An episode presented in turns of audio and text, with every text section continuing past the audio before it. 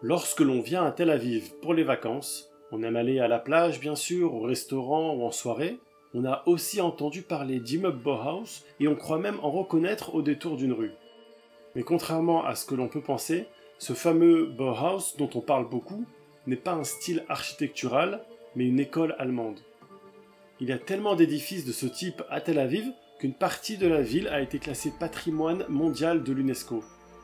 Mais pourquoi y en a-t-il autant? À quelle période a-t-on construit ces bâtiments et en quoi cela est-il exceptionnel? L'histoire incroyable qui se cache derrière ces belles façades blanches mérite d'être découverte.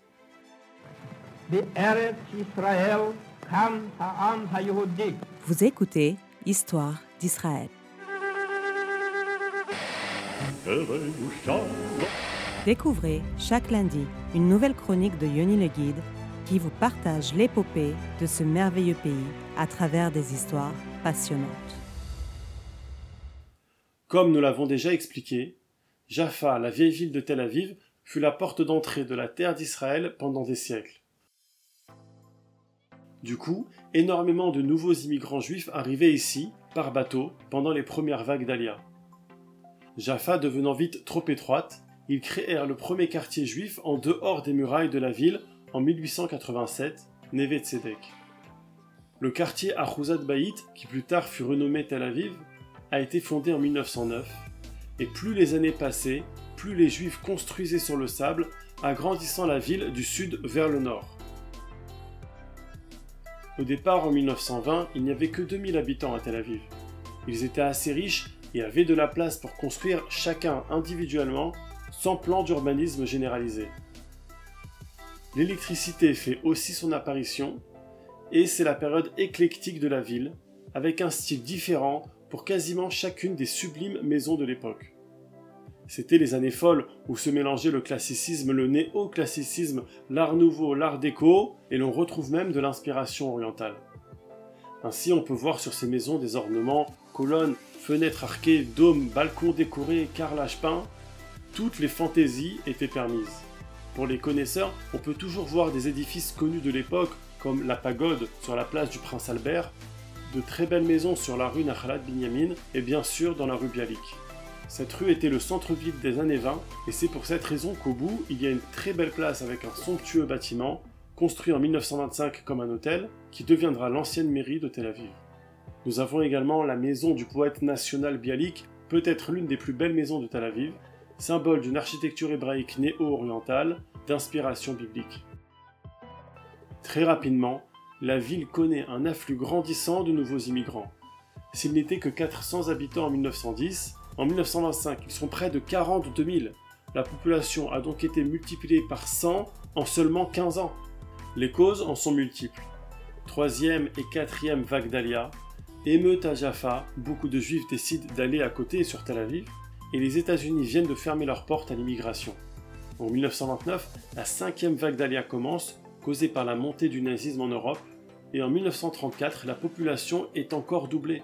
Ce n'est donc plus seulement un quartier de Jaffa, mais Tel Aviv reçoit le statut officiel de ville le 12 mai 1934, avec ses grands boulevards, ses artères résidentielles, ses rues, et surtout sa population qui atteint déjà 86 000 personnes. Il faut donc trouver en urgence une façon de loger tout ce monde qui arrive très vite.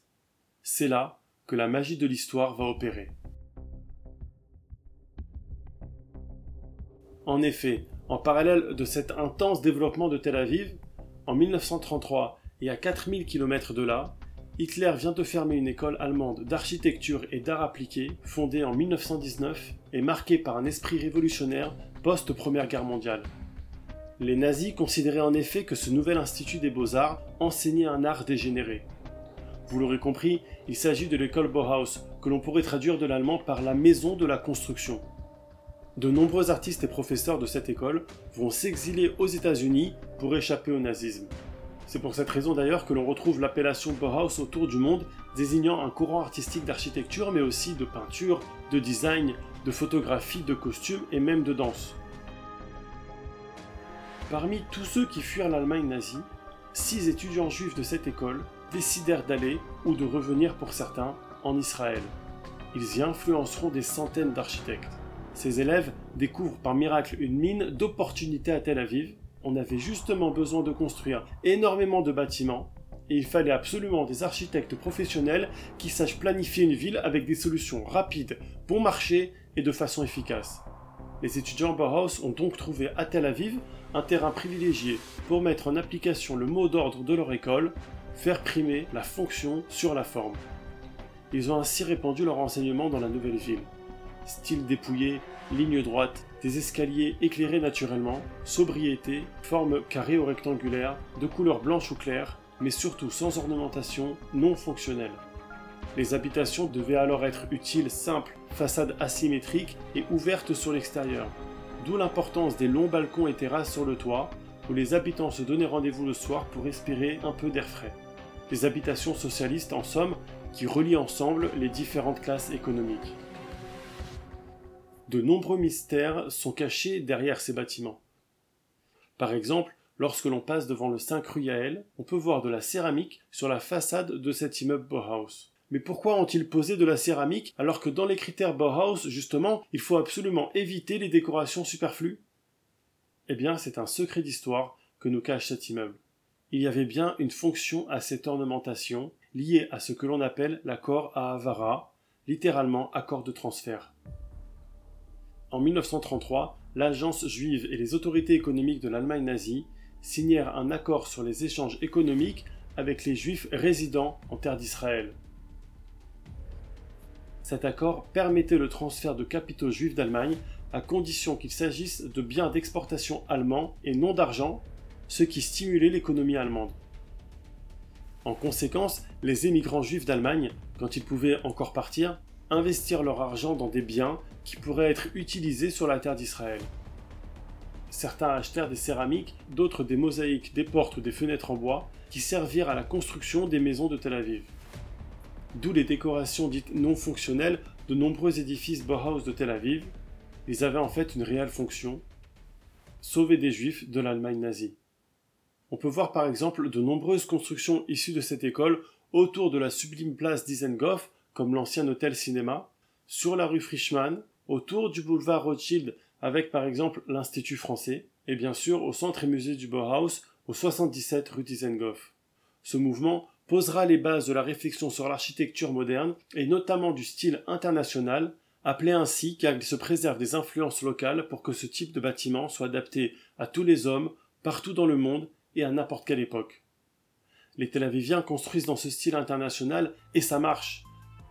De 86 000 habitants en 1934, ils passent à 160 000 en 1940, 240 000 en 1948 lors de l'indépendance d'Israël et 400 000 en 1963.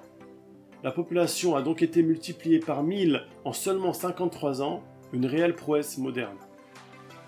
La métropole méditerranéenne compte ainsi le plus grand nombre de bâtiments du style international au monde, environ 4000 édifices, et c'est pour cette raison que l'UNESCO en a inscrit 1000, construits entre 1931 et 1956 comme patrimoine culturel mondial.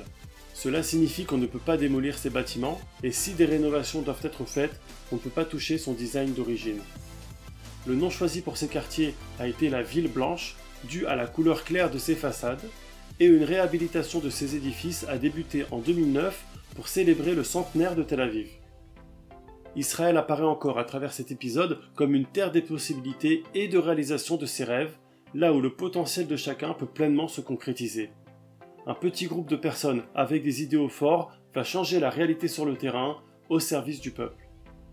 Et si vous voulez en savoir plus, vous pouvez écouter la chanson de Naomi Shemer Ir Levana, Ville Blanche, qui dit, je cite, De l'écume des vagues et des nuages, je me suis construit une ville blanche. Et vous pouvez également voir les nombreux documentaires sur le Bauhaus de Tel Aviv disponibles en ligne. A bientôt sur Histoire d'Israël.